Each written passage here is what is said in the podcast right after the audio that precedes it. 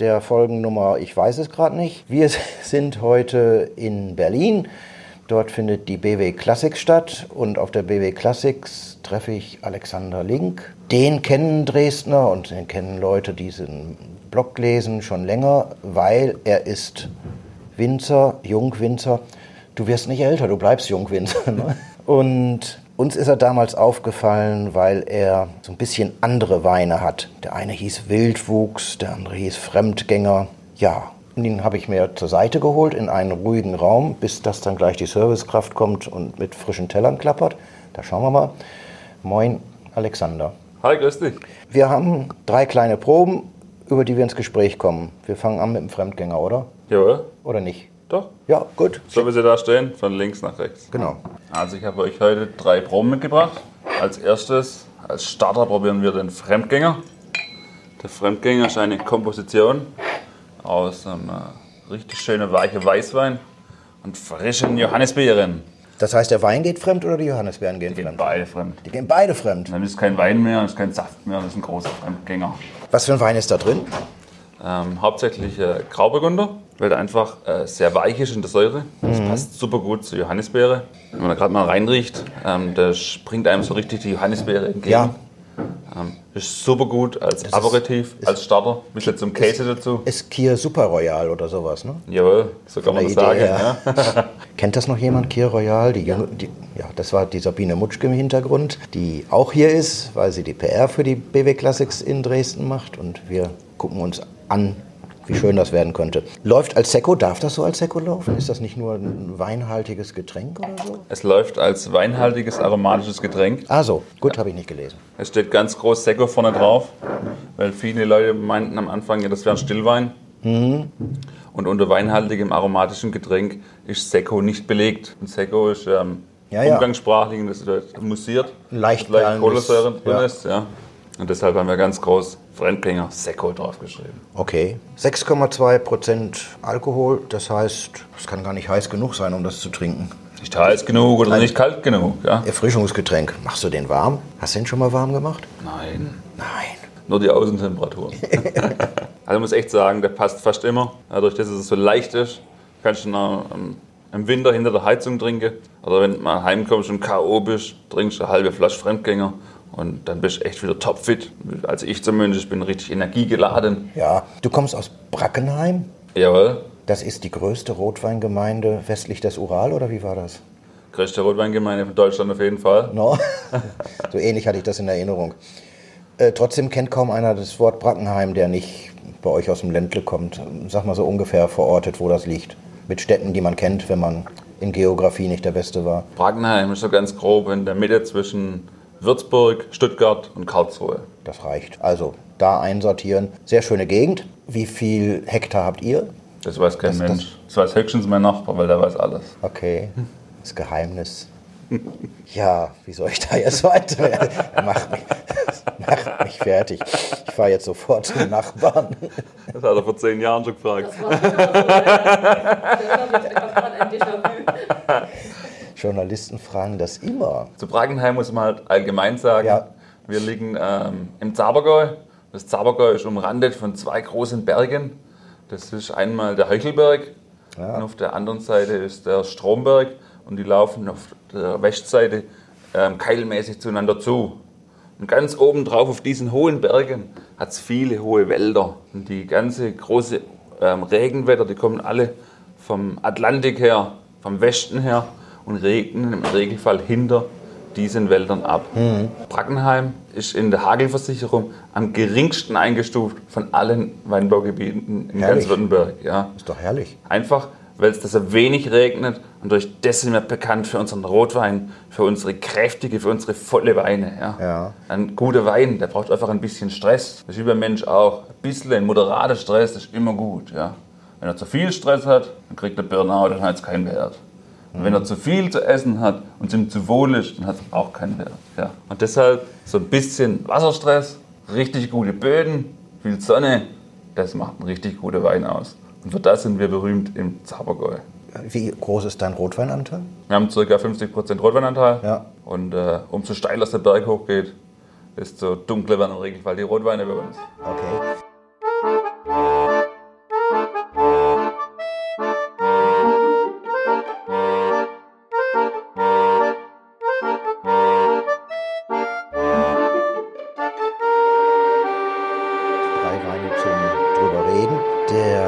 Zweite ist ein Sauvignon Gris, eine pilzwiderstandsfähige Neuzüchtung aus, ich glaube, aus den Freiburg. aus den 70er Jahren und dann aber erst vor zehn Jahren oder so amtlich zugelassen, also noch gar nicht so alt. Seit wann hast du den? Wir haben den jetzt auch so seit gut zehn Jahren. Ja, also relativ früh. Und wir haben ihn einfach per Zufall angepflanzt. Da war ein Reststück vom Weinberg übrig mit 10a. Dann haben wir gesagt, das testen wir jetzt mal. Wir haben das jetzt mehrere Jahre im Anbau und haben jetzt auch deutlich die Fläche vom Sauvignon Gris erweitert. Wir sind recht stolz. Bei 10a sind wir schon mal. Ne? Also in unserer Im Laufe des Gesprächs kriegen wir das schon alles noch raus. Ich, ich addiere. 10a war Restfläche, also ist es wenigstens und so weiter. Ja, herrlich. Und das Sauvignon Gris das ist halt einfach unser Winzertraum. Ja? Ein Weinberg gigantisch, da trotz besonders gut den ganzen Eskapaden der Natur. Ja? Ähm, wir können ihn ganz gesund hochreif ernten. Die Öchsle sind immer sehr gut, immer 90 bis 100 Öchsle. Und man sollte ihn halt geerntet haben bis Weihnachten. Wir haben ihn auch schon hängen lassen bis in März, aber ähm, ja, dann geht der Jahr, neue Jahrgang los und dann muss er halt vorher weg. Das ist so ein typischer Kandidat, wo man Eiswein davon machen kann. Bleiben die Trauben, die sind einfach, einfach gigantisch, die, die hängen da draußen und fangen nicht an zu faulen und gar nichts. Das ist wirklich spitze, dieses Sauvignon Gris. Ich habe ja gerade ein bisschen blöd geguckt, so lange hängen lassen. Du machst verrückte Sachen, ne? Selbstverständlich. Alles für die Qualität Ja. und für die Vielfalt des Geschmacks. warst in deinem zarten Alter von 19 bester Lehrling Küfer Jawohl. Handwerk, stimmt Jawohl. das? Ja. Das war vor wie vielen Jahren? Ich will jetzt rauskriegen, wie alt er ist. Es ist wieder Hektar, das weiß nur der Papa. Vor 15 Jahren. Warst du 19? Jawohl. Ja, stimmt, habe ich gestern auch mal ausgerechnet. Das könnte hinhauen. Ja, ja. Deswegen darfst du noch sechs Jahre Jungwinzer sein hier auf der Messe. Ne? Jawohl, genau. Weil die bis 40 als Jungwinzer gelten, finde ich eine sehr generöse Regelung. Mich mit 40 fand ich mich schon sehr alt. Aber ich muss sagen, du hast, das ist, klingt jetzt blöd so, aber du veränderst dich ja gar nicht. Ne? Du sahst ja mit, äh, wann haben wir uns kennengelernt? Da warst du 25, glaube ich. Da sahst du für dein Alter zu alt aus. Jetzt siehst du für dein Alter zu jung aus. Das heißt, der Mann sieht immer gleich aus. Und du hast damals schon verrückte Sachen gemacht. Du packst diesen Sauvignon Gris ins Barrique. Jawohl. Also wir lassen Das immer machen die meisten, die ich kenne, nicht. Die tun das in Stahltank oder so. Ja, so ein Sauvignon Gris, der schmeckt halt einfach so ein bisschen wie ein Grauburgunder. Ja. Jetzt in die Grauburgunder Chardonnay-Richtung. Und äh, wir haben ja schon richtig schön Grauburgunder aus dem Stahltank. Und zwei recht ähnliche Weine nebeneinander möchte ich nicht haben. Ja. Und deshalb tue ich von dem ähm, Sauvignon Gris immer einen Teil im Holz drin vergären. Und ähm, dann ist der etwas länger lagerfähig, ist ein anderer Charakter, andere Stilistik. Und das ist mir ganz, ganz wichtig, dass jemand, der bei mir auf, meiner Messe, auf der Messe auf den Stand kommt, dass der einfach ein riesen Spektrum kriegt. Der eine, der mag lieber früchtig und süß, der nächste, der mag lieber trocken und, und, und holzig, der nächste mag es spritzig und, und frisch, der nächste mag einen leichten Rotwein, der nächste mag einen schweren Rotwein. Und so ist halt einfach ganz wichtig, dass man alles so ein bisschen abdecken kann. Schenk mal ein, ich bin, bin gespannt. Ist das die einzige Piwi, die du hast? Wir haben mehrere Piwis im Anbau, Ja. aber man muss klipp und klar sagen, das ist die einzigste Piwi, die mich so richtig überzeugt. Okay. ist einfach gigantisch. Das, was wir da erleben dürfen im Weinberg, das sind schöne, zottelige, große Trauben. Die Reben, die wachsen senkrecht hoch, wie ein Traum. Man kann sie ganz spät ernten. Es gibt keine Krankheiten bis jetzt in diesen Weinbergen. Die stehen halt auch recht luftig bei uns. Die Qualität ist auch super gigantisch. Wir ähm, können die recht spät im Jahr ernten. Immer mindestens 90 Öchsle bis 100 Öchsle.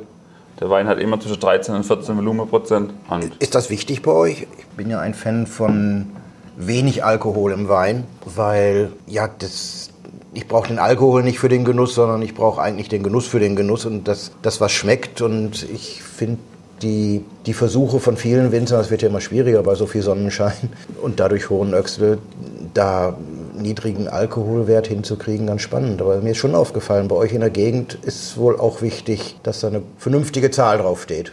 Scheint ein Kundenwunsch zu sein. Das ist nicht unbedingt ein Kundenwunsch. Letztendlich geht es uns wie bei einem Koch. Wir brauchen Geschmacksträger. Ja. Entweder ist Alkohol ein Geschmacksträger, Zucker ein Geschmacksträger oder Fett. Aber der Fett gibt es bei uns im Wein nicht. Also bleibt noch Gott Alkohol und, und Zucker übrig. Ja? Ja. Und wenn ich einen trockenen Wein habe, dann habe ich auch so gut wie keinen Zucker. Ja, was hat der? Der hat äh, 3 Gramm. Ja, schön. Und ähm, dann brauche ich eigentlich, dann bleibt mir nur Alkohol übrig. Und wenn man dann von Natur aus viel Alkohol hat, dann habe ich einen Geschmacksträger, wo ganz viele Aromen dran hängen. Ja, Und das ist gigantisch. Es gibt andere Weine, wie zum Beispiel ein Riesling oder ein, ein Müller-Thurgau.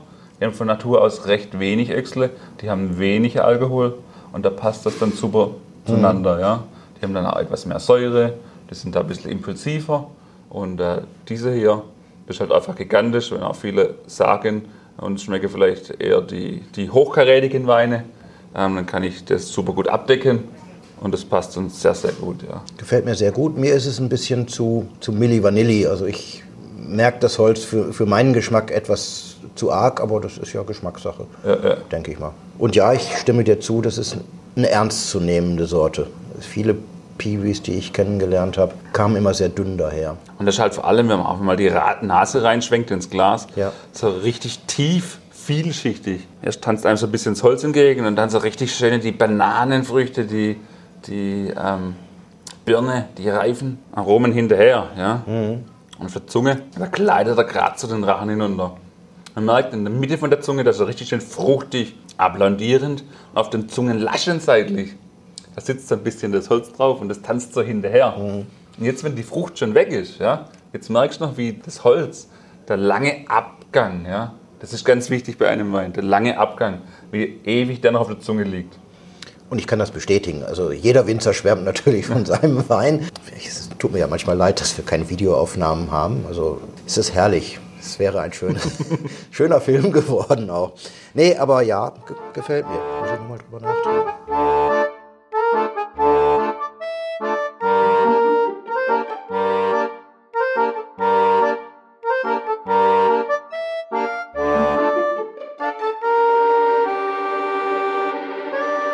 Wildwuchs steht auf dem dritten Wein. Jawohl. Das ist das, was mich getriggert hat, als wir uns kennenlernten und noch mehr getriggert hat, als wir im Weinberg waren. Schafe im Weinberg hat ja mittlerweile jeder dritte Winzer, der was auf sich hält, aber du nimmst das ernst. Da sind unten die Schafe und was ist mit dem Rest? Also Rest macht man gute Wein. Und sonst noch Wir- was damit? Ähm, bei uns ist halt so, wir wollen zurück zur Natur, aber die ganzen Biologen sagen halt, zurück zur Natur, das geht nicht. Aber wir können möglichst naturnah arbeiten. Und äh, aus diesem Grund lassen wir beim Wildwuchs die Reben einfach komplett wild wachsen. Und äh, die Erfahrung hat gezeigt, dass wir kleine Beeren kriegen, sehr aromatische Beeren kriegen. Und daraus keltern wir halt einen tollen Wein. Du machst das schon sehr lange. Kannst du das noch nachvollziehen, wann du damit angefangen hast und warum du damit angefangen hast? Ja, unsere Trauben, die waren halt immer zu früh reif durch den Klimawandel. Und ähm, haben halt nach dem System geschaut, was wir machen können, dass die Trauben später reif werden, zu einem späteren Zeitpunkt, wo auch die Nächte kühler sind, äh, wo wir sie länger am Rebstock halten können. Jeder kennt das, wenn er ähm, im November noch in den Garten rausgeht und der letzte Apfel vom Baum runterholt. Das ist einfach so richtig schön weich und aromatisch. Da kann man einfach die Zunge strecken in den Apfel. Ja. Das ist einfach richtig knallig, aromatisch. Und das ist halt der Traum eines jedes Winzers für die Trauben, wo er einen Wein draus machen möchte. Ja. Und äh, durch ich meine, die du, frühe du, Reife. du wohnst im Ländle, ne? da einfach was wachsen zu lassen, wild, ohne quasi die Kehrwoche im Wenger zu machen. Ist gar kein Problem. Haben die nicht komisch geguckt? Der zitierte Nachbar, der eh alles weiß. Also mir gegenüber hat nie etwas gesagt. Und im Ländle ist halt bekannt, da schwätzt man lieber mit der andere über die andere. Ja, das ist aber nicht nur im Ländle so. Das sieht, wenn man da ist, sehr wild aus. Ich werde im Beitrag zu diesem Podcast den Artikel verlinken. Wir haben dich ja besucht, 2017 war das, glaube ich. Also schon vor einiger Zeit. Da gibt es dann auch Bilder aus dem Weinberg. Da sieht man, wie das aussehen kann. Und es ist aber niedlich mit den Schafen dazwischen. Die Schafe sind wie immer diese kleinfüßige Sorte, die nicht an die Trauben ranreicht, sondern nur an den Wuchs unten rum. Jawohl, genau. Also wir haben Kamerunschafe. Ja. Äh, Darauf kam ich nicht. super gigantisch. Erstens sind sie nicht zu groß. Zweitens äh, sind es äh, Kurzhaarschafe. Die muss man nicht äh, scheren oder sonst etwas. Und die sind sehr, sehr robust. Egal, ob es im Sommer 35 oder 40 Grad hat oder im Winter 10 bis 15 Grad minus. Die sind einfach draußen, die sind aktiv. Ähm, es ist hochinteressant, wenn man auch mal eine Windka Wildkamera rausstellt, wenn es 15 Grad minus hat, wie die da draußen rumhüpsen und Spaß machen miteinander, dass es ihnen warm bleibt. Ähm, hochinteressant. Ja. Es klappt super, super gut. Haben das jetzt seit einigen Jahren, die Schäfer drin. Ähm, ja, spitze. Gibt es einen Schäfer, der auf die aufpasst? Oder? Meine Mutter ist der große Schäfer und das klappt super gut. Die kennen die alle beim Namen. Gut. Und auf die hören sie auch sehr, sehr gut. Im Wildwuchs steht bei dir, äh, das haben wir jetzt im Glas, Lemberger, die Rotwein-Leitrebe von Württemberg. Ich weiß, dass auch Riesling ist. Gibt es noch eine dritte Sorte? Es gibt auch noch Rosé, Trocken und Feinherb. Das ist aber kein, keine Traube, sondern das Produkt von, Einer Traube. von einer Traube. Und die ist entweder Lemberger oder Fragezeichen. Ja, genau. Ja. Ach, genau, Fragezeichen. Ah, das ist ein Geheimniskrämer. Auf den unbekannten Hektaren wachsen unbekannte Trauben. Ich gehe da noch mal hin mit der Kamera. Unser Lemberger Wildwuchs, ganz traditionell auf den Maischen, oder ich sage es auf Hochdeutsch, auf den Beeren vergoren. Schmeckt super gut. Durch die Gärung mit den ganzen Trauben, mit den ganzen Beeren, werden sehr viele Farbstoffe, Gerbstoffe aus den Trauben extrahiert. Und Fängt er spontan an zu gern dann oder gibst du Nachhilfe? Um Wir, wir lassen es immer spontan angären, ja. aber nach ein paar Tagen geben wir Nachhilfe und schmeißen die richtigen Saccharomyceten dazu, dass der Wein auch sicher durchgärt. Ja, Es ist ganz wichtig für uns, dass wir ein bisschen spontan angären lassen. Und äh, im Laufe der Gärung geben wir dann Reinzuchthäfen dazu, dass es sicher durchgärt und in die richtige Richtung geht, da wo wir es auch haben möchten. höre ich jetzt immer öfter. Also die äh, reine nur spontan und die reine nur Reinzucht zugunsten dieses Mischsystems zu machen, sodass man schon noch ein bisschen die Geschmacksrichtung und vor allen Dingen das Durchgären ist, glaube ich, das Spannendste daran. Ja, ja. Wenn es stehen bleibt, ist ja nicht so erwünscht unbedingt. Ja. Gefällt mir, ist nicht unbedingt Lemberger typisch, was man so erwartet. Es ist, wenn man Lemberger aus Literflaschen gewohnt ist, sind die ja oft sehr beliebig. Dieser hat schon Kraft und Ausdruck und eckt auch ein bisschen an. Ne? Selbstverständlich, so soll der Wein sein. Das ist eins meiner Kinder. Jeder Wein ist ein Kind von mir. Da ist man dann das ganze Jahr dafür da. Es geht im Frühling los, über den Sommer begleitet man ihn. Dann geht es weiter in der Weinernte, bis er dann endlich mal im Fass ist und gärt. Und dann probiert man es immer, manchmal verzweifelt man auch und denkt, ach Gott, das sieht es wieder, wie schmeckst du dieses Jahr? Und dann will man eine Woche gar nicht mehr in den Keller runtergehen, aber dann erholt er sich und dann schmeckt er so richtig freundlich und nett wieder. Und dann, dann freut man sich dann auch. Ja klar, das große Thema ist vor der Flaschenfüllung. Hm, ist das so gut, das soll man doch lieber noch ein Fass von dem dazugeben, dass es verpasst. Und das ist halt ein richtig cooles Produktwein. Und dann, wenn sie es dann tatsächlich mal in der Flasche haben, und äh, dann verändert er sich ja immer noch. Ja? Oh ja, Dann haben sie, kaufen sie sich einen Sechserkater und trinken sie den über sechs Jahre hinweg. Ja? Und dann merken sie, wie er immer weicher wird, bis es richtig voll und fett und breit daherkommt. Und irgendwann, ja, müssen halt ganz schnell trinken, wenn's, bevor es zu spät ist. aber diesen würde ich schon, das sind 22er, wenn ich das richtig Ja. sehe, ja, würde ich schon noch ein bisschen liegen lassen, dass Ja, der ja. noch mehr zueinander kommt. Ja, Wie lange war der im? Der war auch im Holz, oder? ja, ja. Wie lange? Haben, wir haben den nach der Ernte ins Holz gelegt und war dann bis zur Füllung irgendwann im Sommer im Holz. Ja.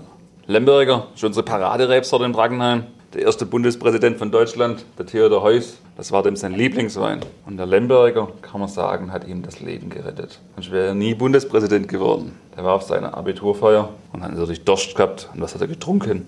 Lemberger. Dann ist er von der Treppe runtergefallen und hat sich seinen Arm und seine Schulter gebrochen und musste somit nicht an die Front, musste nicht zur Wehr und hatte die Chance, Bundespräsident zu werden. Ich verkneife mir die Frage, wie viele Flaschen du davon verkaufst. Das heißt, wie viele komische Bundespräsidenten uns bevorstehen. Danke, dass du dir die Zeit genommen hast. Gute Geschäfte. Herzlichen Dank. Bis dann. Ciao.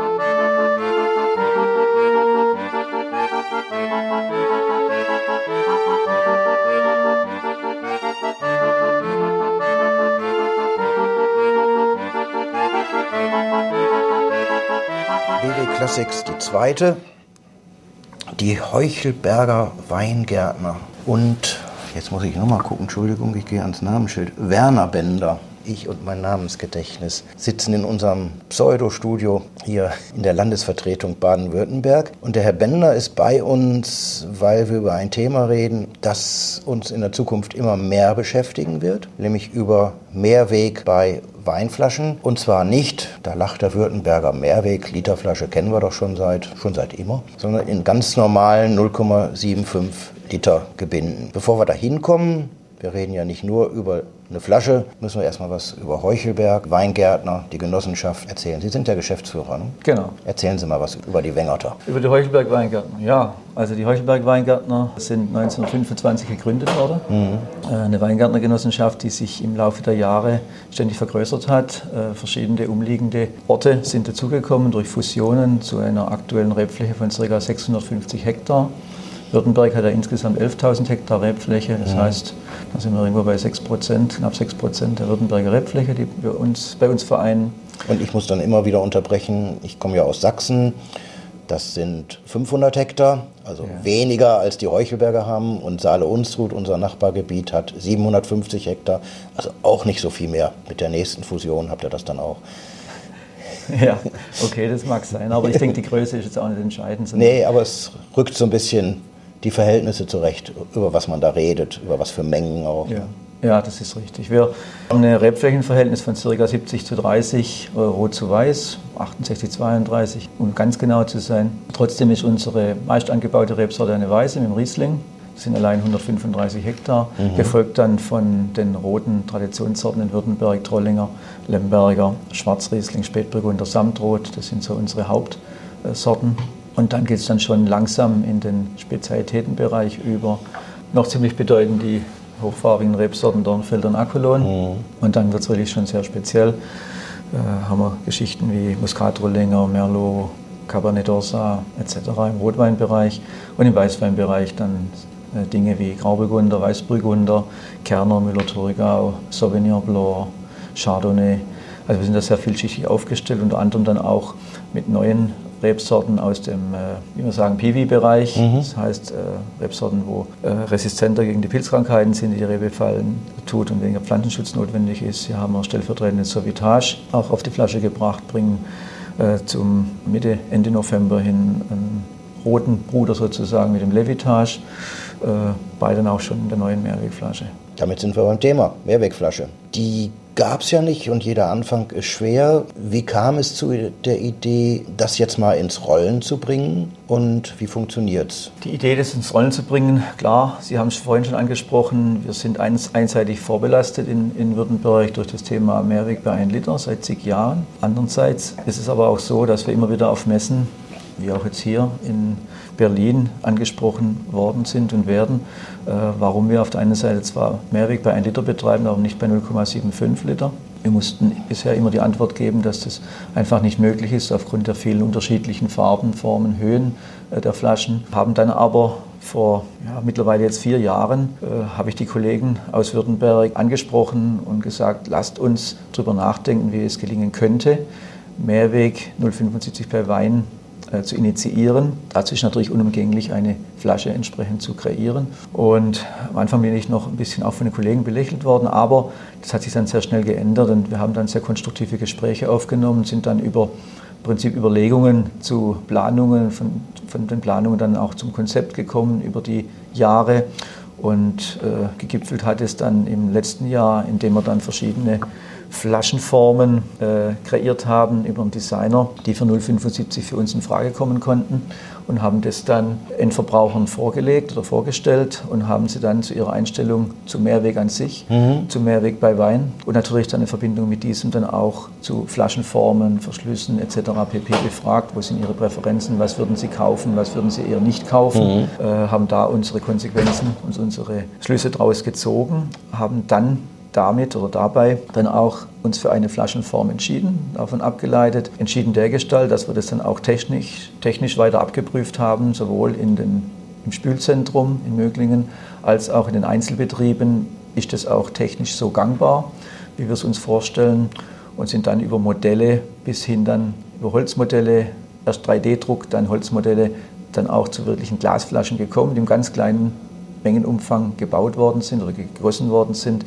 Um sie zu testen, haben sie dann auf der Prowein in Düsseldorf vorgestellt im März diesen Jahres und parallel in den Einzelbetrieben dann auch tatsächlich auf Fülltauglichkeit testen lassen und auch auf Spültauglichkeit testen lassen. Als das dann alles positiv abgeschlossen war, dann haben wir wirklich den wirklichen Formelbau in Auftrag gegeben. Das heißt im großen Stil einen Formensatz bei der Glashütte bauen zu lassen, dass man auch dann wirklich große Mengen an, von dieser Flasche produzieren kann. Aber die Voraussetzung dafür war, eine Plattform zu haben, auf der dieses ganze Mehrwegthema erst einmal äh, äh münden kann oder fußen kann. Und das war die Gründung der Weinmehrweg EG im Januar diesen Jahres. Das heißt, wir brauchten eine neutrale Plattform, ganz wichtig, eine neutrale Plattform, die es ermöglichen kann für alle äh, produzierenden oder abfüllenden äh, Betriebe, egal welche Betriebsart das sie haben, ob jetzt äh, Weingut, Kellerei oder Genossenschaft, egal aus welchem Gebiet, eine Möglichkeit zu bieten, Mehrweg beim Wein 075 im Rundlauf bewerkstelligen zu können. Da gibt es so viele Fragen, dass ich mal sortieren muss, welche mir die wichtigste erscheint. Also,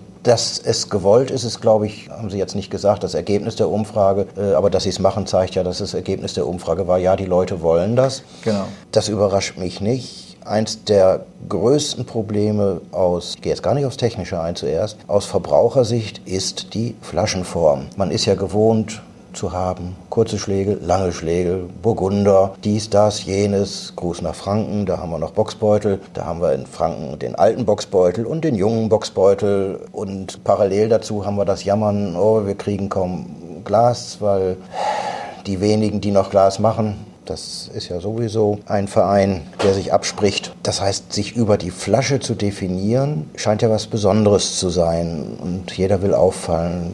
Wie groß ist denn die Chance, dass diese Form, wir müssen sie gleich noch beschreiben, weil wir haben ja einen Podcast, da sieht man ja nicht viel, auch wenn ich ein Bild gemacht habe und das parallel dazu veröffentlichen kann. Wie ist denn die Chance, dass alle diese Form schön finden? Und eine zweite soll, darf, kann es ja erstmal nicht geben, sonst wird es ja konterkariert, oder? Das ist richtig. Also die Chance, dass die Form für schön befunden wird, die ist sehr groß. Okay. Einfach deshalb, wir haben ja in unseren Verbraucherbefragungen sehr stark auf diese Flaschenform abgehoben. Was würden Sie kaufen, was würden Sie nicht kaufen? Und wir haben jetzt auch nach Produktion der Glasflaschen haben wir natürlich auch sehr schnell das weiter aufgenommen, haben das sehr breiten, sehr breiten Publikum dann gezeigt. Und wir stellen fest, dass diese Verbraucher wirklich einerseits sehr unvoreingenommen sind und andererseits sehr offen sind, gerade für so eine Form. Also ich habe es auch heute, äh, gestern wieder erlebt auf der Messe hier, dass die Leute gesagt haben, finden sie sehr ästhetisch und finden sie zum großen Teil sogar schöner als gleiche Wein in der Traditions-Bordeaux-Flasche. Mhm. Ähm, natürlich subjektive Betrachtung, das ist ganz klar. Nur, ich denke, wir aus der Insiderbranche, wir sind mit Bordeaux, Schlegel und Burgunderflaschen einfach groß geworden. Wir sind da auch ein Stück weit betriebsblind in der Form. Ja. Äh, und ich glaube, wir tun dem Endver den Endverbraucher im Prinzip falsch einschätzen. Das heißt, der ist da wirklich sehr, sehr offen und sehr unvoreingenommen. Es, wenn es um das Thema Mehrweg geht, ist er aufgeschlossen. Und dann ist ihm auch klar, dass wir uns beim Mehrweg anders definieren müssen, dass wir letztendlich dann auch irgendwo die Form anders sehen müssen und anders gestalten müssen, um letztendlich auch die Flasche deutlich unterscheiden zu können. Das spricht nochmal den technischen Punkt an. Da ja. bin ich seit gestern schlauer geworden. Die Automaten, bei denen man Flaschen zurückgibt, haben ja sowas wie eine KI.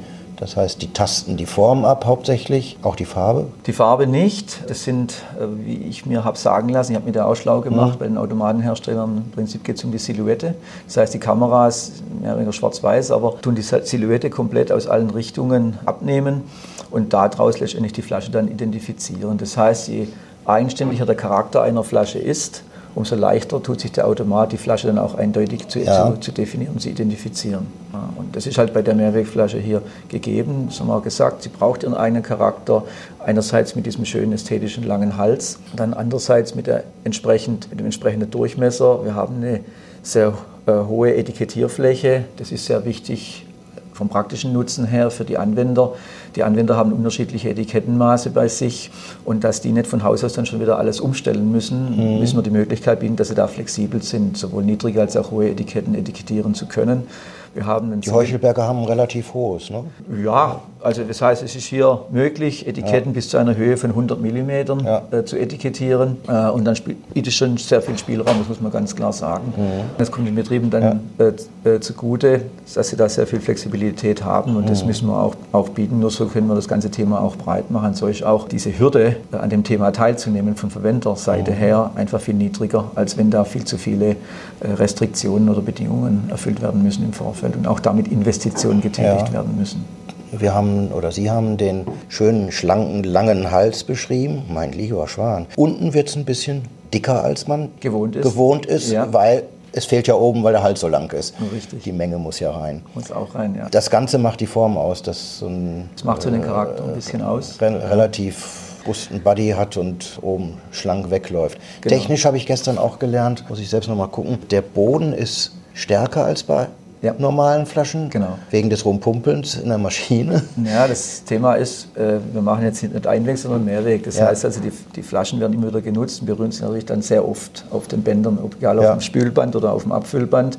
Und dann ist es sehr wichtig, unten am Boden, am Stoßrand, eine große Robustheit mhm. aufzuweisen. Hier haben wir sehr großen Wert auf Solidität gelegt und das unterstützt vor allen Dingen dieser Eingriff unten der, am Flaschenboden von der Statik her unheimlich stabil, damit mhm. also die stabilste Konstellation, die es geben kann.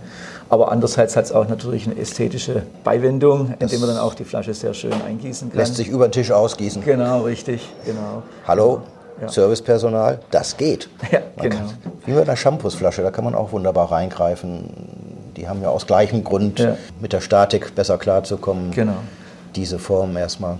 Genau, und wir sind überzeugt, also rein von der Statik her bringt die Flasche absolutes Potenzial mit, 50, mhm. 50 Umläufe absolvieren zu können. Natürlich, wir sind keine Illusionisten, 50 Umläufe, da muss auch der Verbraucher mitspielen. Das heißt, da ja, muss die Flasche auch immer wieder zu, zurückbringen. Aber äh, wenn wir sehen, alleine von der CO2-Bilanz sieht es ja so aus. Vom Weinberg, von der Produktion im Weinberg der Trauben über die Vinifikation im Keller, über die Abfüllung in der Abfüllung selbst über den Vertrieb verursacht die Glasflasche selbst allein für sich 47 Prozent des gesamten CO2-Abdrucks. Mhm. Und dabei ist halt vor allen Dingen dieser energieaufwendige Startprozess bei der Produktion des Glases ist halt da sehr, sehr relevant. Und das ist eigentlich bedeutendste Punkt dabei. Da brauchen Sie 1500 Grad, um das ja. Glas entsprechend zu schmelzen.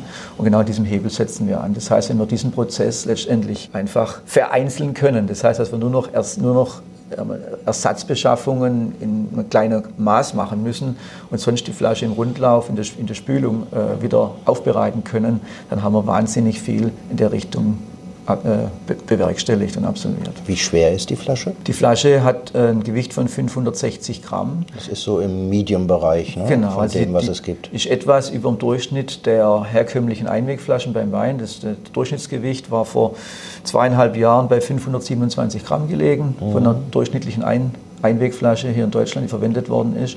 Ein bisschen schwerer ist sie, aber wie gesagt, wir brauchen halt auch dieses Glas, die Glasmenge, um diese Robustheit der Flasche auch mhm. darstellen zu können. Das ist ganz wichtig.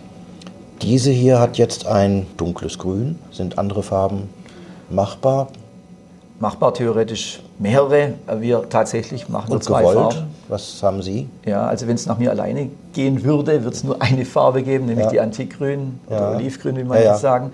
Aber äh, wir haben sie auch in Weiß zugelassen, einfach deshalb, weil das ganze Thema Rosé, ja. Blanc de Noir und so weiter, da würden viel zu viele nicht mitmachen nachher. Ja. Deswegen haben wir gesagt, okay, Weißglas lassen wir auch zu, aber halt in derselben Form. Das heißt also, die, das Format ist das gleiche, ja. nur halt die Flasche auch in Weiß möglich. Stichwort mitmachen. Wer macht denn mit? Also mitmachen zum Start, also Gründungsmitglieder sind es neben zwei Privatpersonen, dem Bevollmächtigten und meiner Wenigkeit als Vorstand der Weinmehrwege, sind es zehn Betriebe. Das hört sich wenig an, aber man muss dabei wissen, das sind insgesamt ca. 5200 Hektar Rebfläche, die da vom Produktionspotenzial dahinter stehen. Das mhm. heißt über 5 Prozent der gesamtdeutschen Rebfläche, die zum Start dabei ist. Und dann ist es so, dass wir in den letzten Monaten sehr viele Gespräche geführt haben mit potenziellen weiteren Mitgliedern aus unterschiedlichsten Bereichen und Gebieten. Davon haben jetzt auch einige bereits ihre Zusage zum Beitritt erklärt. Das werden wir auch Ende des Jahres entsprechend kommunizieren, aber ist im Moment noch nicht spruchreif,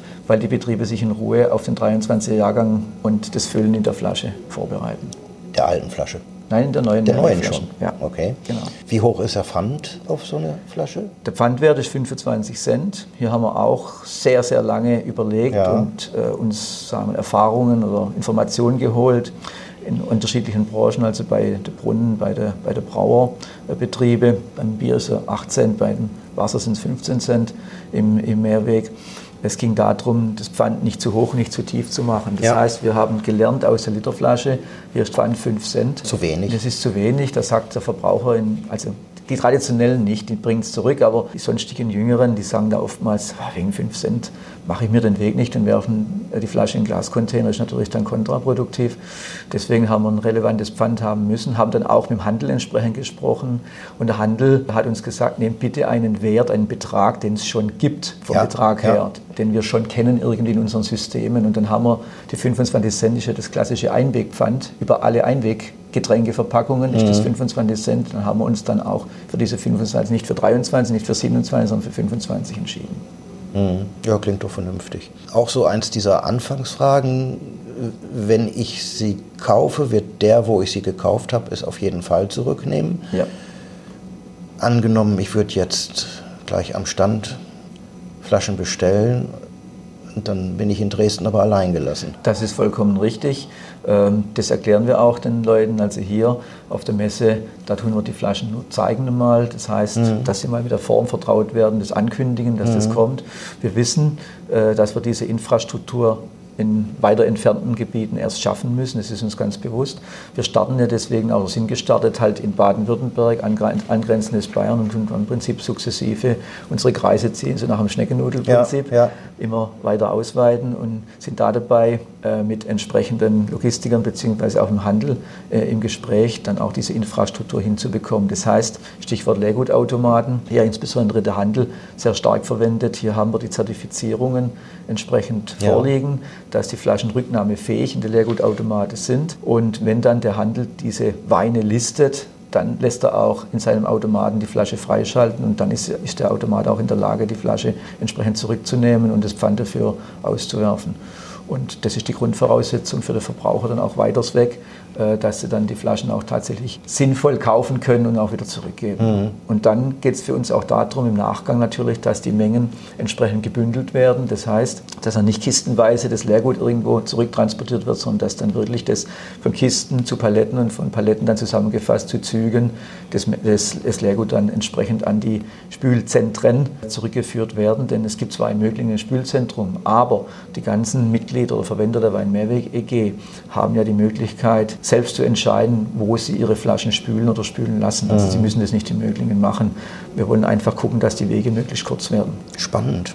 Also ich stehe dem extrem aufgeschlossen gegenüber. Die Flaschenform müsste ich mich, glaube ich, auch noch gewöhnen. Aber wenn das, was drin ist, gut ist, wäre das ja egal. Letztlich. Habe ich noch was vergessen zu fragen? nur, nur raus. Stellen Sie ja, die Frage und antworten. es, gibt, es gibt sicherlich es gibt sehr viele Bereiche, die man da noch ansprechen könnte. Das ist, es erweitert sich auch ständig. Also das muss man ganz klar sagen. Was ich halt merke, ist, äh, wenn ich in der Öffentlichkeit wenn ich mich mit Verbrauchern unterhalte, ich merke halt, wie aufgeschlossen das sind. Und mhm. wie gesagt, das ist etwas, was wir in der Branche einfach falsch einschätzen. Also wir suchen immer den Grund, insbesondere in Deutschland sucht man immer den Grund, warum etwas nicht gehen kann, mhm. was dagegen spricht. Äh, man muss aus meiner Sicht die andere Seite an den Tag legen. Das heißt, was wäre, wenn es funktioniert? Mhm. Dann bin ich viel mehr inspiriert, etwas auch auf den Weg zu bringen. Ne? Und es ist einfach gefragt, es sind Macher gefragt, es sind letztendlich Visionäre gefragt, also nicht der Gestalt, dass sie irgendwo einem Irrglauben unterliegen, sondern dass sie wirklich überzeugt sind von dem, was sie tun. Und das sind wir. Äh, und wir sind überzeugt davon, auch hierbei auf dem richtigen Weg zu sein und setzen das auch konsequent um. Wer sich als Winzer dafür interessiert, kann sich wo informieren? Der kann sich informieren direkt bei der Weinmehrweg EG, das heißt unter info wein-mehrweg.de. Mhm. Darf er gerne E-Mail schreiben, darf auch mich gerne anrufen, darf sich bei der Weinheimat Württemberg gerne melden. Also die geben alle die Informationen weiter, die Anfragen weiter und dann kriegt man auch eine Antwort. Wunderbar, danke. Gutes Schlusswort, aber eine Frage habe ich doch noch zur Füllanlage. Vor mir stehen ja zwei Flaschen, die klassische und die neue mit dem gleichen Inhalt. Sie haben die jetzt hintereinander gefüllt. wahrscheinlich, um die Fernkunden, die Nahkunden bedienen zu können. Ja. Wie flexibel sind die Füllanlagen? Die Füllanlagen sind prinzipiell nicht so flexibel. Das heißt, man muss also immer umbauen, wenn ja. man halt signifikant andere Flaschen hat. Das war auch eine Bewandtnis, die jetzt die Flasche mit sich bringt, durch ihren verhältnismäßig äh, breiten Durchmesser oder starken Durchmesser, der nur unwesentlich vom Durchmesser der Literflasche abweicht, haben wir die Möglichkeit, mit denselben äh, Anbauteilen zu arbeiten, mit denselben Ein- und Auslaufsternen zu arbeiten wie bei der Literflasche. Das heißt, dass der, die Umrüstung von 1 Liter zu 3 Viertel Liter zu füllen bei der Mehrwegflasche 3 Viertel Liter mhm. minimal ist gegenüber seither, als die Umrüstung von der 1-Liter-Flasche zur 075 Bordeaux als Beispiel einen mhm. sehr großen Umbauaufwand nach sich gezogen hat. Und damit natürlich auch Standseite. Ja, das heißt also, hier sind wir sehr, sehr schnell in der Lage, von Liter auf 3 Liter, von 3 Liter auf Liter umzustellen. Das heißt, es geht einfach, einfach nur ums Etikettprinzip und um die Höhe, mhm. weil die Flasche etwas niedriger ist als die Literflasche die, die Höhe einzustellen beim, ja, beim, beim ja. Füllern, beim Verschließer. Aber das ist, kann man einfach nur hoch oder runter fahren. Das ist ruckzuck passiert und dann kann man die eine Größe genauso dann wieder im Anschluss die andere Größe wieder füllen. Wer aktuell in der Lage ist, die Literflasche zu füllen und zu verwenden oder auch zu spülen, mhm. der ist hundertprozentig auch in der Lage, die 3 Liter Flasche zu füllen und zu verwenden. Da geht es auch wieder darum, Investitionen zu schonen. Das heißt, also ja. gerade zum Start niedrige Eintrittshürden schnell beginnen zu können, ohne riesige Investitionen tätigen zu müssen. Gut, das war's dann jetzt aber. Dankeschön. Alles klar.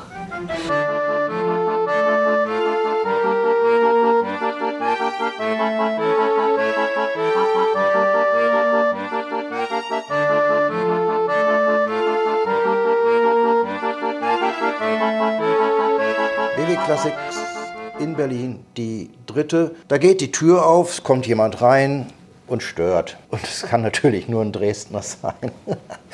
Nee, es kam wirklich jemand rein, weil wir sitzen hier in unserem Pseudo-Studio, eigentlich in einem Raum, der für alle Ausstellerinnen und Aussteller zum Kaffeefassen gedacht ist. Und alle die, die hier Kaffee trinken wollten, bekamen einen Schreck, dass das Mikro lief. Aber manchmal kommt man halt trotzdem darüber ins Gespräch und Thomas Porsch meinte dann im Laufe dieses sehr kurzen Gesprächs, er sei Dresdner und kommt aus Dresden und hat auch lange in Dresden gearbeitet. Der eine oder die andere Trinkerin kennen ihn vielleicht, Sommelier im Taschenberg-Palais in der Bülow. Aber jetzt ist er im Staatsweingut Meersburg am Bodensee, hochgelegen. Der Westfale in mir muss Annette von Droste-Hülshoff erwähnen. Das kann man, glaube ich, aber auch nachlesen. Herzlich willkommen jetzt vor dem Mikrofon und nicht als Störer. Jetzt kommen die anderen rein und stören. Hallo Thomas.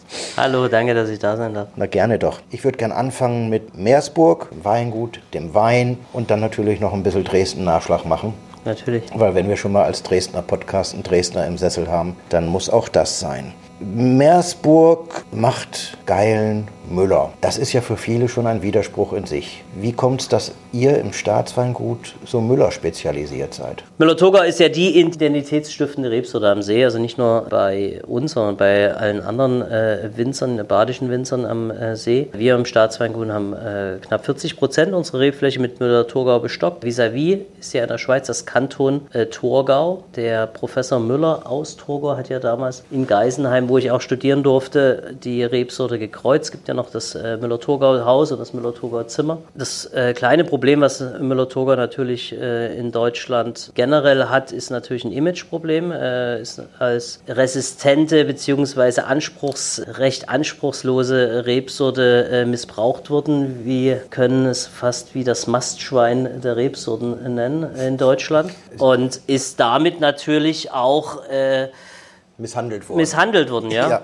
Äh, also von vielen. Ertrag, das Ertragreiche ist sozusagen ja, und, das Schwert gewesen. Und er, ja. ich meine, er wächst ja auch auf Bauschutt quasi ja. und äh, würde da immer noch äh, äh, halbwegs gute Qualitäten abliefern. Das wurde dann halt natürlich in den Jahren, den 80er, 70er, 80er natürlich auch vorher auch schon äh, missbraucht, um halt äh, Massenweine herzustellen, als es halt noch keine Qualitätsansprüche in dem Sinne, wie es heute gibt, gab. Und das hat natürlich den Müller-Thurgau im Image schwer getroffen. Ich war Anfang diesen Jahres waren wir beim internationalen internationalen Müller-Thurgau-Preis, den wir äh, tatsächlich mit ersten Platz belegt haben im Staatsweingut Meersburg, im Val ja. di Cempra im Trentino. Okay. Wird er äh, jedes Jahr ausgerichtet. Das ist auch die Hauptrebsorte in diesem kleinen Seitental, das äh, ja direkt an Südtirol, also auf dem Weg zum Gardasee angrenzt.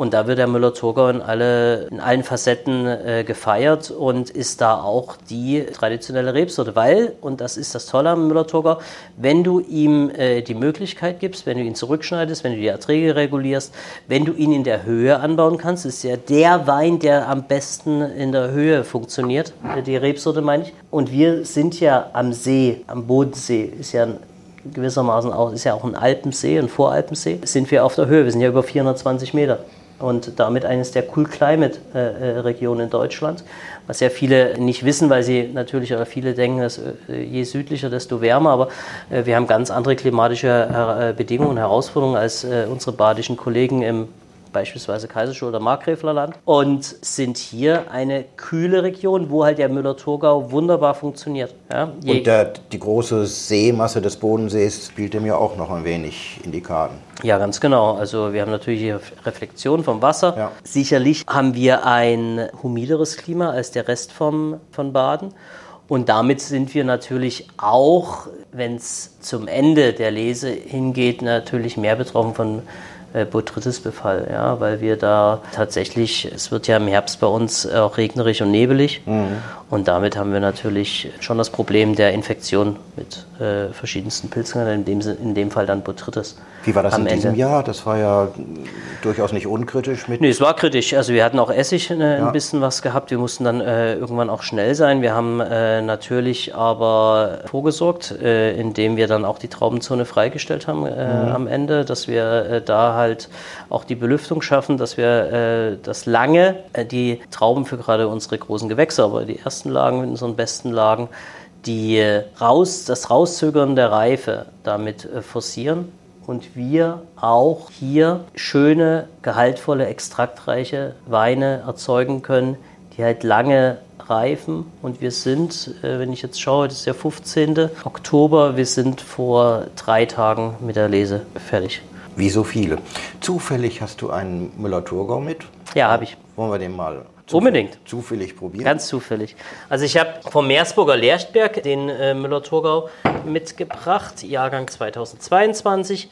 Meersburger Lerchenberg ist eine Monopollage, die wir im Alleinbesitz bewirtschaften. Ist eine Lage, die direkt am, an den See angrenzt, also eine direkte Seelage. Wenn wir vom Staatsweingut Meersburg auf den Bodensee schauen und dann äh, in östliche Richtung, also Richtung Bayern, dann äh, kommt in circa ein bis zwei, ja, ein Kilometer Entfernung der Lerchenberg, ist äh, vom Boden her, das ist eiszeitlicher Boden, also von der Moräne, die sich hoch, bis hoch nach äh, Stuttgart schob, ist quasi alles, was durch das Geschiebe, so wurde ja auch der Bodensee geformt, da durch das Geschiebe an Boden und Gestein hergebracht wurde, ist, hat sich da abgelagert und ist dann natürlich auch über die Jahrtausende verwittert. Und äh, das ist der Boden, den wir hier vorfinden. Das ist also Süßwassermolasse, das ist Kies, das ist Sand, das ist Löss, das ist Quarzanteil. Also es ist quasi wie eine gesunde Promenadenmischung. Wir haben hier die ältesten Reben. Äh, Müller-Thurgau stehen, die sind äh, zwischen 40 und 45 Jahre alt die Reben. Und äh, das zeigt halt auch der Wein im Charakter, dass er, gerade wenn wir auf reduzierte Erträge gehen, wenn die alten Reben die ja sehr tief bei uns wurzeln, natürlich auch noch sich selbst regulieren im Ertrag. Und äh, wir hier einen Wein haben, der am See natürlich hochgelegen ist, äh, so ein äh, Bergwein, wenn man ihn so nennen darf. Dann entfaltet der Müller-Thurgau Stilistik, die halt äh, wunderschön ist und fast schon an Grünweltliner erinnert in der Nase. Dieses pfeffrig-würzige, diese Muskat kommt natürlich raus, ansonsten aber auch diese die, eine herbale Töne, was äh, kräutriges, äh, leicht vegetatives. Das entfaltet halt der Müller-Thurgau, wenn man ihn gut behandelt. Meine Worte, ich sage immer Müller-Thurgau, wenn man es kann und ihn ja. liebt, ist ein richtig schöner Wein. Und das Staatsweingut Meersburg ist lieb zu seinem Müller. Ist ja auch die schöne, ja, ist ja auch die schöne Verbindung. Ich habe ja in der Hoflösnitz äh, mein äh, Vorpraktikum gemacht für das Studium in Geisenheim und da hatten wir natürlich auch äh, zum größten Teil Müller-Thurgau mhm. im Anbau. Ja. Also Sachsen ist ja auch noch ein Weinanbaugebiet, das nicht nur durch Traminer als äh, Rarität bestimmt ist, aber auch vor allem auch noch durch Müller-Thurgau. Ja. Du hast gerade eben schon so die Nase so wunderbar beschrieben. Ich weiß aus unserem Vorgespräch, dass du als Sommelier angefangen hast, also Schlagzeile vom Trinker zum Macher.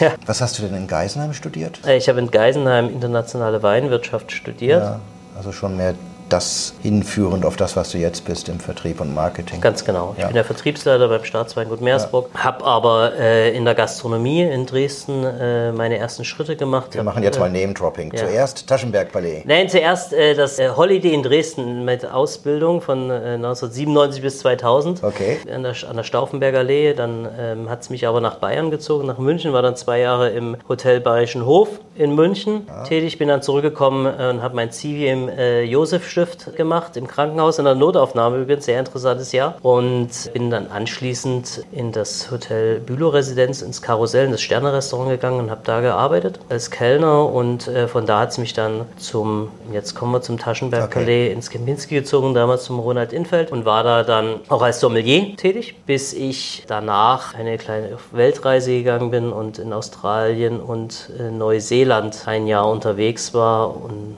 danach ist dann in diesem Jahr auch die Entscheidung bei mir äh, gefallen, dass ich mich noch intensiver mit dem Thema Wein beschäftigen will. Habe dann in Dresden äh, mein Fachabi nachgeholt und in Geisenheim internationale Weinwirtschaft studiert. Gibt es einen Lieblingswinzer vom Rheingau? Geisenheim-Nähe? Viele. Ich habe mit dem, ich habe ja beim Weingut Trenz gearbeitet äh, äh, in, in, Johannesberg äh, äh, knapp neun Jahre. Ähm, das sind äh, tolle Weine, aber als äh, Lieblingswinzer, jetzt, wo ich äh, jetzt nicht selbst gearbeitet habe, Geisenheim-Nähe, würde ich den, die Gebrüder Dillmann, Weingut Dillmann nennen. ich habe mit dem Marcel Dillmann zusammen in der WG gewohnt in Geisenheim. Die, der Marius und der Marcel, die Jungs haben das von ihren Eltern mhm. jetzt übernommen, das Weingut sind direkt in Geisenheim gelegen, wunderschöne Location mit einer ganz tollen Straußwirtschaft, äh, wunderbare Leute, die Familie ist, äh, ist, ist, so herzlich und äh, wenn, ich, wenn ich da Werbung machen darf, dann jederzeit gerne für das Weingut Dillmann. Tolle Weine. Ähm, die Weinberge sehen, ähm, das sind Vorzeigeweinberge, wie die aussehen. Das ist äh, ganz tolle Handarbeit, Gut. die Jungs machen. Es war schon fast wieder die Brücke zum Bodensee. Ja das sieht dort auch sehr schön aus. Ja, also wunderbar. Ist, ist also wie Bilderbuch, wenn man äh, Weinbergsfotos sucht, ist der Rheingau immer gut, die Mosel ist immer gut, weil der Rhein in seiner mächtigen Breite und die Mosel mit den Nebenflüssen, die da so vor sich hin meandern, das gibt auch immer schöne Fotos. Aber diese Weite am Bodensee mit dem Wasser und den Bergen, das, das finde ich immer totschick. Also ob man da mit dem Fahrrad oder zu Fuß unterwegs ist, herrlich. Nur mit dem Auto sollte man allenfalls unterwegs sein, um sich Wein einpacken zu können. Aber ansonsten macht das dort sehr viel Spaß. Ja, schön ist es und ihr tut auch was, um die Schönheit zu erhalten. Ja. Äh, es gibt Bio, aber nicht im gesamten Betrieb. Und es gibt, wie hieß dieses Ding? Fair Choice? Ja erstes. Genau, wir fangen mal mit dem, äh, mit dem äh, ökologischen Bewirtschaftung an. Wir haben am Hohentwiler Olgaberg, das ist der höchstgelegene Weinberg Deutschlands übrigens, äh, mit äh, über 530 Meter Höhe, haben wir 8,5 Hektar Rebfläche stehen. Äh, die sind bestockt mit äh, Müller-Thurgau. Mhm. Ja. Was mit, sonst? Was sonst? mit Weißburgunder, mit Sauvignon Blanc und mit Spätburgunder sowie Riesling die nicht zu vergessen. Hier bewirtschaften wir die 8,5 Hektar 100% ökologisch und bauen die Weine auch ökologisch aus. In dem Fall also unsere Bio-Abteilung äh, im Staatsweingut Meersburg. Wie ist das von den Vorschriften? Muss das räumlich getrennt das ist, sein? Äh, wir haben äh, einen eigenen äh, wir haben eigene Gerätschaften natürlich ja. vor Ort. Das ist ja auch äh, von der Distanz weiter weg. Das heißt, wir haben äh, da auch äh, komplett äh, eigene äh, Gerätschaften und Traktoren und äh, wir bauen die Weine im Weingut selber dann auch getrennt aus. Ja, mhm. Natürlich. Wir sind seit äh, ja, fast zehn Jahren jetzt äh, schon klimaneutral zertifiziert, das erste klimaneutrale äh, Weingut Baden-Württembergs damit. dass die Zertifizierung lief über das Institut DINE, Fair Choice Zertifikat. Das ist von der Hochschule Heilbronn ein An-Institut. Mhm. Und wir sind hier, ja, möchten hier auch den Pioniergeist, den wir seit 1210 haben, sind ja die älteste Weinbaudomäne in Deutschland, äh, weiterführen und natürlich auch hier mit äh, gutem Beispiel vorangehen. Und uns ist wichtig, dass wir seit über 800 Jahren ja in der Natur, mit der Natur, aber auch natürlich von der Natur leben und was zurückgeben wollen. Mhm. Äh, wir haben äh, unter anderem äh, sehr viele äh, Hecken und Sträucher oder auch Streuobstwiesen, die wir nicht als Rebfläche ähm, quasi kultiviert haben, um auch der Monokultur entgegenzuwirken. Erstens, zweitens natürlich die Nützlinge im Weinberg zu füttern und haben hier, wir könnten über ich glaube, 65 Hektar Rebfläche anbauen, äh, nutzen aber nur knapp über 50 Hektar davon. Mhm. Ja. Was würde man denn hierzu tunlichst am besten essen? Es wird ja. Ich habe Wein und suche Essen. Ich, ich habe Wein und suche Essen, ja. Klassischerweise äh, empfiehlt sich äh, beim Müller-Thurgau äh, am See natürlich ein äh, gebratener Fisch. Äh, in dem Fall wird äh, oftmals ja in das Fällchen angeboten am See selber. Mhm. Wenn man jetzt nicht am See ist und das Fällchen quasi auch damit rar ist, weil Fällchen gibt es ja mh, hm, tatsächlich fast ausschließlich nur noch am Bodensee, obwohl jetzt äh, ein Fangverbot ab nächstes Jahr für drei Jahre gilt. Dann wird das Fällchen im, äh, von den Speisekarten am See auch verschwinden. Finde ich äh, Müller-Thurgau super spannend, ähm, ganz äh, klassische Forelle Müllerin. Ja? Das heißt, äh, wir brauchen mhm. aber hier einen äh, Müller-Turger, der auch etwas pikanter ist, in dieses kräutrig-würzige geht. Und das funktioniert wunderbar in der Mehlpanade, wenn wir die äh, Forelle schön in, in, in Butter brät auf beiden Seiten und dazu dann äh, klassischerweise mit äh, Salzkartoffeln oder auch in Butter geschwenkte Kartoffeln und einer Gemüsebeilage ist das für mich das Perfect Match. Schluss, Schluss, ich kriege Hunger. ja, gefällt mir gut. Der zweite Wein, über den wir reden müssen, finde ich, ist der Rosé. Ja. Weil Rosé vom Bodensee prinzipiell, das ist wie Müller vom Bodensee, ist eine eigene Qualität, ein eigenes Ding. Ja. Wie groß ist der Anteil da bei euch? Meistverkaufte Wein bei uns am, äh, im Weingut ist tatsächlich Roséwein. Mhm. Wir haben äh, natürlich auch sehr viel Weißherbst. Ja? Äh, aber auch äh, Rosé, also es ist ja ein Gespiel äh, der Weißherbst des Rosé-Weins. Wir haben auch Blanc de Noir, wir haben sehr viel Spätburgunder ähm, im Weingut. Machst du für unseren Bildungsauftrag mal erklären den Unterschied zwischen Weißherbst und Rosé? Ja, äh, bei Rosé ist die Rebsorte nicht klar definiert. Das heißt, es kann ein Cuvée aus verschiedenen Rebsorten sein. Beim Weißherbst muss es eine Rebsorte sein, äh, 100% aus einer gekeltert sein. In dem Fall machen wir noch den Unterschied, wenn bei uns Weißherbst draufsteht, ist es auch noch eine Einzellage und es ist 100% Spätburgunder im Staatsweingut Meersburg. Wir haben äh, verschiedene Weißherbste, wir haben äh, Meersburger äh, Choreinhalte, äh, Spätburgunder Weißherbst, der ist feinherb ausgebaut. Das Pendant dazu ist äh, vom Meersburger Bengel, ähm, unser Weißherbst, der trocken ausgebaut wurde, ist jetzt auch im Falstaff erst kürzlich äh, hoch äh, worden als einer der besten Weißherbste in äh, Deutschland.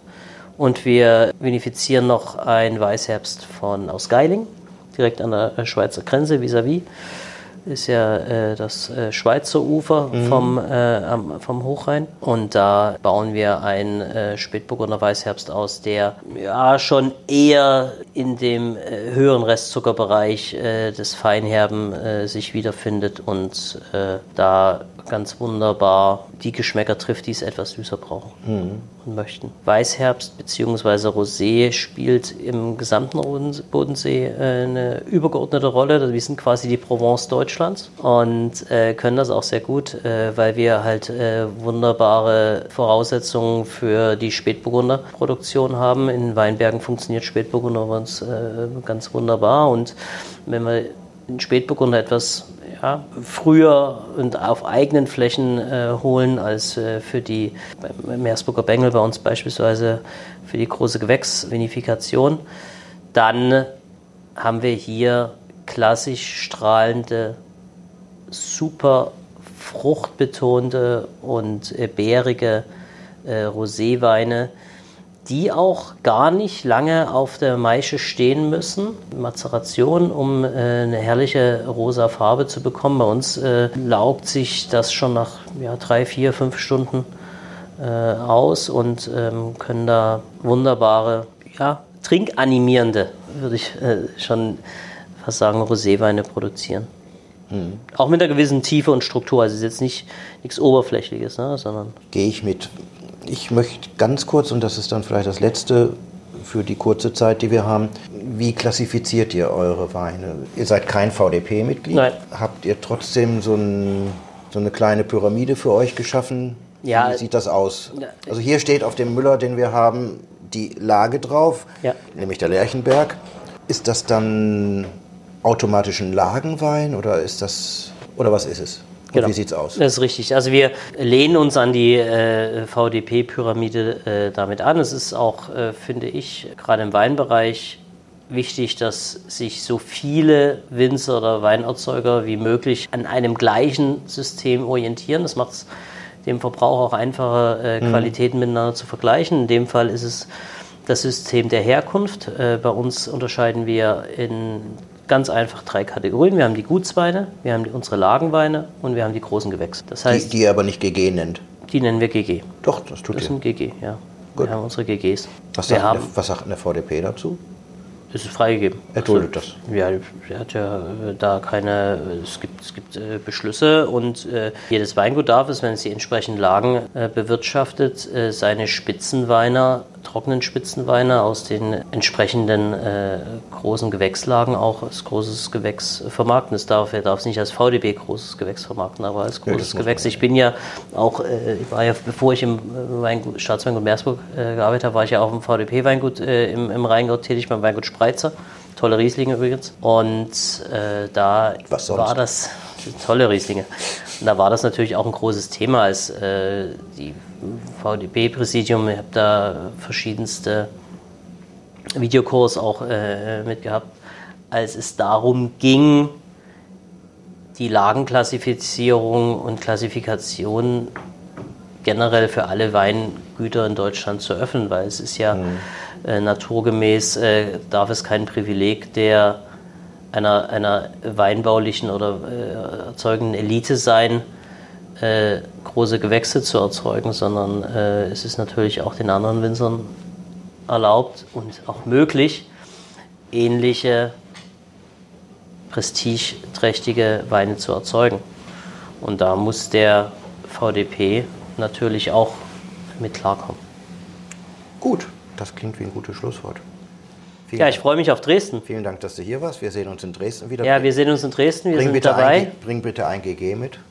Ich bringe gerne ein GG mit. Du ähm, weißt, in Dresden braucht man Bückware.